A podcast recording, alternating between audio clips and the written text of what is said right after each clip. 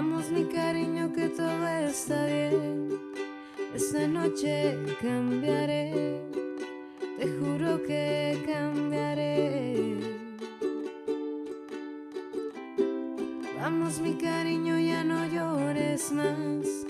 Por vos yo bajaría el sol o me hundiría en el mar.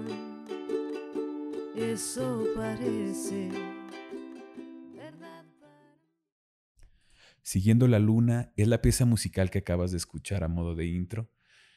Forma parte del repertorio de los fabulosos Cadillacs y en esta ocasión interpretada en voz y ukulele por Carla Jaques y en producción por un servidor, formando parte del el proyecto musical de Casas Band Dream Club, a los cuales les mando un saludo a todos sus integrantes.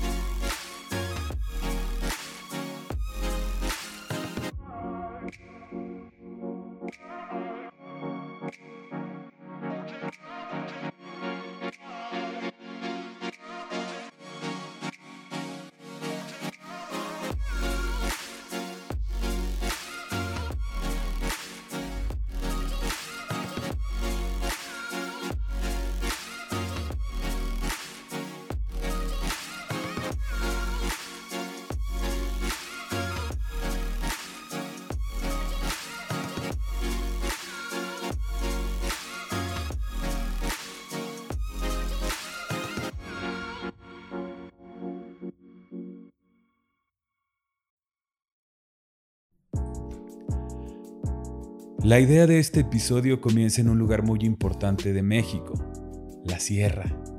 Si hiciéramos la comparativa del cuerpo humano con mi país, tu servidor sería probablemente un microbio, una bacteria dentro de la caja torácica de México. Y siendo precisos, mi ubicación se encontraría en el órgano vital llamado corazón. Y esto le digo por supuesto por el diseño anatómico humano, con respecto a la distribución territorial del estado de Durango, y no por la importancia de la región o su valor cultural, social o económico. Además, para darle un poco de curiosidad a esta analogía, los límites duranguenses, según la división política de la República, posee cierto parecido con la forma del ya mencionado órgano, y por ello, solo por eso, es que se le conoce como el corazón de México. Sin embargo, los paralelismos anatómicos no quedan solo en la localización, añadiendo también el hecho que se encuentra entre dos cordilleras importantes, la Sierra Madre Occidental y la Sierra Madre Oriental. Estas conocidas popularmente como los pulmones mexicanos, ya que la alta oxigenación de esta zona es causa de la riqueza en su flora. Y tal como la distribución de órganos en el tórax humano, el corazón se hospeda al centro de dos pulmones. Curioso, ¿no crees?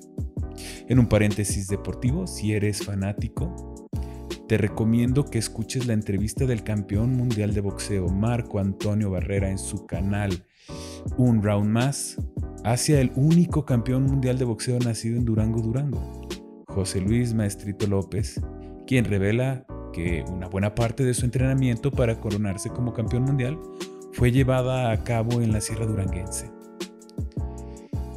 Es pues en este hermoso paraje mexicano donde, apoyando en la organización y conducción de la Posada 2022 del Centro de Inversión Cooperativista Civitas Day, tuve la oportunidad de escuchar charlas interesantísimas, principalmente la historia del proyecto de Antigua Hacienda de Otinapa, la que fue responsable de catapultar la idea principal de este episodio.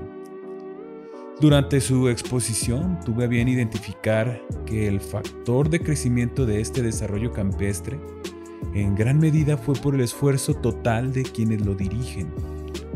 La fe en la misión dio la determinación y compromiso a tal grado que para lograr los objetivos y cuidar los recursos a cabalidad tomaron la decisión de aprender y ejecutar ciertas actividades por ellos mismos que por lo general se llevan a cabo por proveedores de servicios.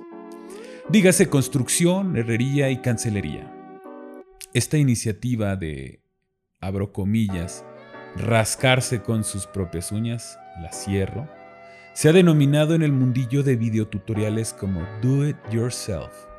En su traducción al español, hágalo usted mismo. Cabe aclarar que esto pues no es una novedad. Ya hace algunos años proliferaban revistas de especialidad, incluso los ya clásicos recetarios formaban parte de esto.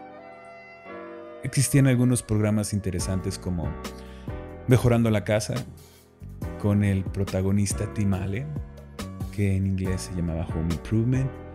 Había también algunos programas dirigidos para niños como Art Attack y bueno, otros más que se suman a esta tendencia.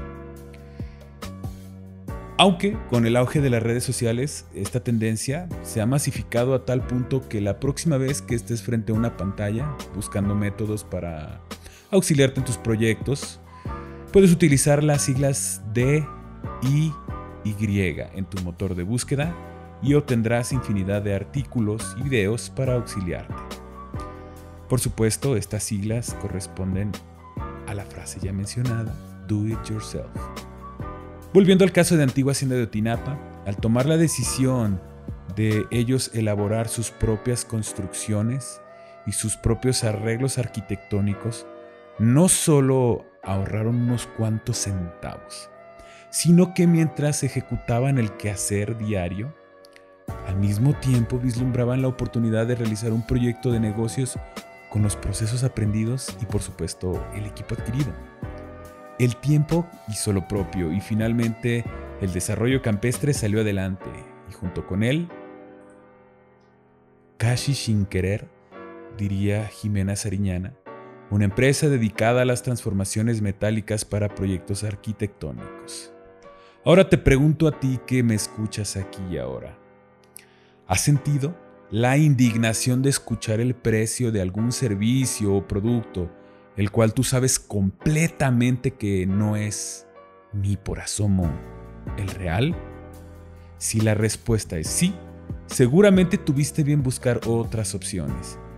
Y si el resto de las mismas te condujo a la misma reacción, sin lugar a dudas te has planteado hacerlo tú mismo. Cabe aclarar que este sentimiento de indignación solo se gesta cuando la cantidad a pagar es ofensivamente superior al promedio. Si estaba un peso, un dólar, un euro más caro, probablemente no te importe. Repito, ofensivamente superior al promedio. Claro, en caso contrario, gesticulamos nuestro mejor poker face, ni nos inmutamos, porque no vaya a ser que nuestro proveedor cambie de parecer con alguna sonrisa o algún gesto de satisfacción o sorpresa por nuestra parte. Nos hacemos y nos navegamos de muertito. La tendencia Do It Yourself tiene varios años ya aproximándose en distintos terrenos de la vida del hogar, la vida laboral y la vida social, sobre todo también en la vida ecológica, a tal punto que podría considerarse un estilo de vida con ramificaciones que pudieran incluso considerarse interminables. Derivado de su propia naturaleza autónoma, quienes siguen la tendencia transforman actitudes y cultivan hábitos relacionados con los alimentos, la indumentaria, la estética del hogar, etcétera, etcétera, etcétera. Curiosamente, esta tendencia va de la mano, como ya lo mencioné, con el componente ecológico, adoptando actitudes como el reciclaje, el cuidado del medio ambiente, el cuidado hacia la naturaleza, dígase flora y fauna. Gracias a las redes sociales es posible ver cómo la gente opta fabricarse desde su propia ropa hasta elaborarse su propio dentrífico. Vivir con el do it yourself incrementa la creatividad y permite tomar conciencia de lo que se consume, puesto que desarrolla un favorable estado de ánimo y satisfacción personal. Cuando hacemos cosas con nuestras propias manos nos genera un gusto enorme. Sin embargo, lo que nos lleva a hablar del hágalo usted mismo es el significante ahorro económico, pero antes de hablar de todas sus bondades, primero tenemos que hacer énfasis en el conocimiento de nuestras limitaciones. ¿Por qué? Pues no todo lo que se explica en Internet está a nuestro alcance y muchas veces no es económicamente rentable. Y bueno, la pregunta obligada es, ¿cómo es que el hágalo usted mismo es sinónimo de ahorro? La utilización más frecuente del término DIY, do it yourself o hágalo usted mismo, por lo general se refiere a manualidades cuando nos fabricamos un objeto en vez de comprarlo pues ya hecho. Desde montar un mueble hasta elaborar un obsequio o confeccionar nuestra propia ropa, la realización con nuestras manos aporta un valor añadido y un toque único y personal, difícil de conseguir en tiendas. Y si esto encima supone ahorro, perfecto. Mira, el mexicano posee una inventiva increíble a la hora de resolver un problema al estilo MacGyver. Y hasta tenemos un nombre para ello, la famosa mexicanada. Aunque no siempre esta maniobra es perenne y solo es útil la mayoría de las veces a la hora de las contingencias. Las reparaciones domésticas son, entonces, el claro ejemplo del do it yourself para resolver esos problemas que se suscitan a diario, lo cual nos permite ahorrar una llamada al plomero, al albañil, eléctrico, controlador de plagas, jardinero, veterinario, mecánico, herrero, pintor y un prolongado etcétera. Es por ello que en Power Ups Financieros te presentamos los 7 planteamientos del Do It Yourself. Punto número 1. Compara el precio en el mercado. No siempre, hacerlo tú mismo significará que será más barato. Te voy a poner dos ejemplos. En tu cocina, probablemente en estos momentos puedes revisar y tendrás pan de caja, junto con unas rebanadas de jamón en el refrigerador, unas rebanadas de queso amarillo o queso blanco. Y además tendrás a la mano unos frascos de mayonesa y mostaza, con lo cual te puedes fabricar un sanguche en estos momentos. Mira, te va a salir mucho más barato que lo hagas en tu cocina que lo compres con el proveedor de alimentos más cercano a tu oficina. ¿Es cierto o no? Y en ese ejemplo, bueno, es más barato hacerlo tú mismo. Sin embargo, si nos vamos a otro ejemplo, por decir que falla un componente de tu automóvil, digamos, no lo sé, que se le cayó el escape a tu camioneta y bueno, mandarlo con un soldador especialista en escapes te va a salir aproximadamente dos mil pesos. Claro, estoy haciendo un ejemplo muy burdo. Y hacerlo tú probablemente te salga en 100. Sin embargo, tienes que tomar en cuenta que él tiene equipo, que él tiene material y tú para poder hacerlo por ti mismo, aunque seas muy bueno soldando, tal vez necesites comprar un equipo que está por encima de los 10 mil pesos, lo cual sale más caro y no tan rentable. Entonces, no siempre hacerlo tú mismo significará que sea más barato, por ello compara el precio en el mercado. Punto número 2. Fabrica de modo que los resultados sean cercanamente satisfactorios en calidad a los de los proveedores. Mira, todos tenemos un primo o amigo que lo hace más barato, pero no igual. En el caso de nosotros, y retomando del escape caído de tu camioneta o de tu carro, probablemente puedes hacerlo tú mismo, tú puedas levantarlo, que no esté raspando en el suelo, y para ello te valiste de unos ganchos de ropa, hiciste un amarrijo, una mexicanada, ya mencionada, y funcionó. Sin embargo, los resultados no son cercanamente satisfactorios a los de los proveedores. Y por tanto, probablemente, por ahorrarte eso, te va a salir más caro una reparación mucho más severa derivada de esta omisión. Entonces, punto número dos, fabrica de modo que los resultados sean cercanamente satisfactorios en calidad a los de los proveedores. Punto número 3. Enlista las herramientas y recursos necesarios. Y no me refiero solo a herramientas físicas como martillo, destornillador, llave Stilson, pinzas, etc., sino también a las digitales, tales como paquetes de software o sistemas operativos, aplicaciones. Recuerda que si tu emprendimiento o estrategia de ahorro implica cierto equipo y herramientas que son significativamente caras, lo mejor es que evites el do it yourself. Y bueno, te voy a poner un ejemplo muy claro. Supongamos que te vas a casar y, bueno, necesitas tal vez, qué sé yo, grabar un video donde estás contrayendo nupcias Y bueno, dices, me sale muy caro rentar a alguien que le mueva, ¿no? Ahí a las cámaras, a alguien que me grabe. Tengo un primo que tiene un celular iPhone con una super resolución. Pero bueno, en alguna ocasión te has topado en duro cuando quieres bajar un video de tal magnitud a tu computadora, se tarda mucho tiempo. Y editarlo en una computadora sencillita, no. Necesitas las herramientas apropiadas y no se diga, por supuesto, los paquetes de software que son totalmente necesarios para desarrollar esto con calidad. De modo pues que siempre tienes que enlistar las herramientas y recursos necesarios a modo que puedas decidir en hacerlo tú mismo o no. Punto número 4. Aprende a fabricarte tus propias herramientas. Ahora, hmm, no significa esto una limitante, porque tú puedes fabricarte tus propias herramientas para hacerlo tú mismo. Ahora, en cualquier emprendimiento, probablemente tú puedas ver que los profesionales manejan herramientas totalmente bonitas, diseñadas y de especialidad. ¿No? Imagínate que vas a lavar tu coche y no tienes una jerga de microfibra y dices, ay, ya no puedo lavar mi coche.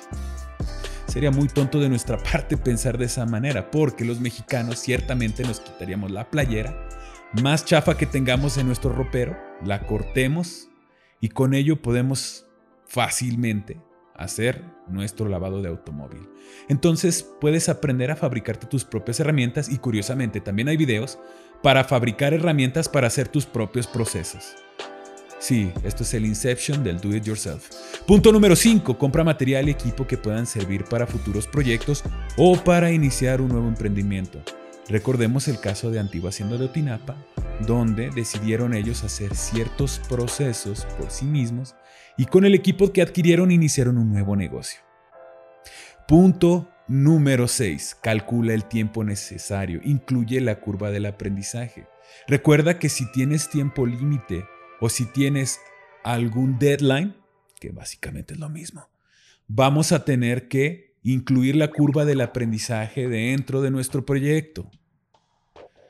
Supongamos que el día de mañana, qué sé yo, te voy a poner un ejemplo bien interesante. nos invitan a invertir en, no lo sé, en aviones. Y bueno, decidimos que para nosotros pilotar nuestros propios aviones, eh, pues lo vamos a hacer con nuestros aprendizajes y nuestros videotutoriales y nos metemos probablemente a una escuela de aviación. Sin embargo, nuestros aviones van a estar detenidos porque no podemos pilotarlos, porque no calculamos el tiempo necesario. Y mientras estén detenidos en un hangar privado, vamos a estar gastando dinero de manera innecesaria o de manera improductiva. Por ello, punto número 6, calcula el tiempo necesario incluyendo la curva de aprendizaje. Punto número 7, calcula el valor de tu tiempo invertido.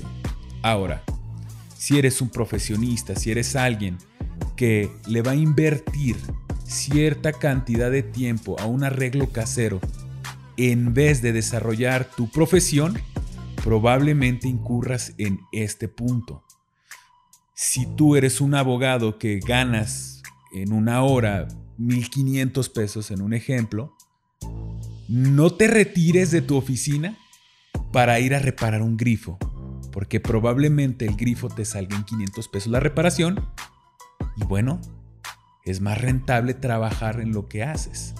Ahora, este punto es muy importante, calcular el valor de tu tiempo invertido. Si lo pones dentro de tus hobbies, bueno, si este es tu pasatiempo, aprender los oficios está excelente. Sin embargo, en esos momentos productivos no te lo recomiendo. Punto número 7. Calcula el valor de tu tiempo invertido. No vaya a salir más caro el caldo que las albóndigas.